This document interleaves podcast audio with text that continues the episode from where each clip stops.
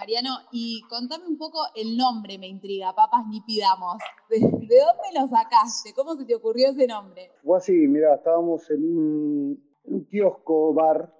tomando unas cervezas,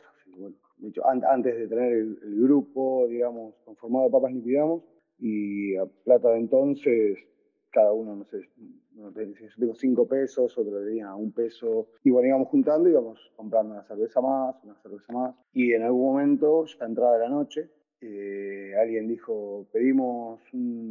algo para picar, unos, maníes, unas papas, entonces dije, de papas ni pidamos, que bueno, era con el fin de, no gastar dinero en, snacks y seguir bebiendo, y bueno, me dio gracia, me gustó cómo sonaba, lo propuse para, para, un proyecto que teníamos ahí en ese momento y, no, no, no, se, no se engancharon mucho. Entonces yo dije, bueno, cuando yo tenga mi grupo, se va a llamar Papas ni Pidamos y bueno, y así fue, y así es.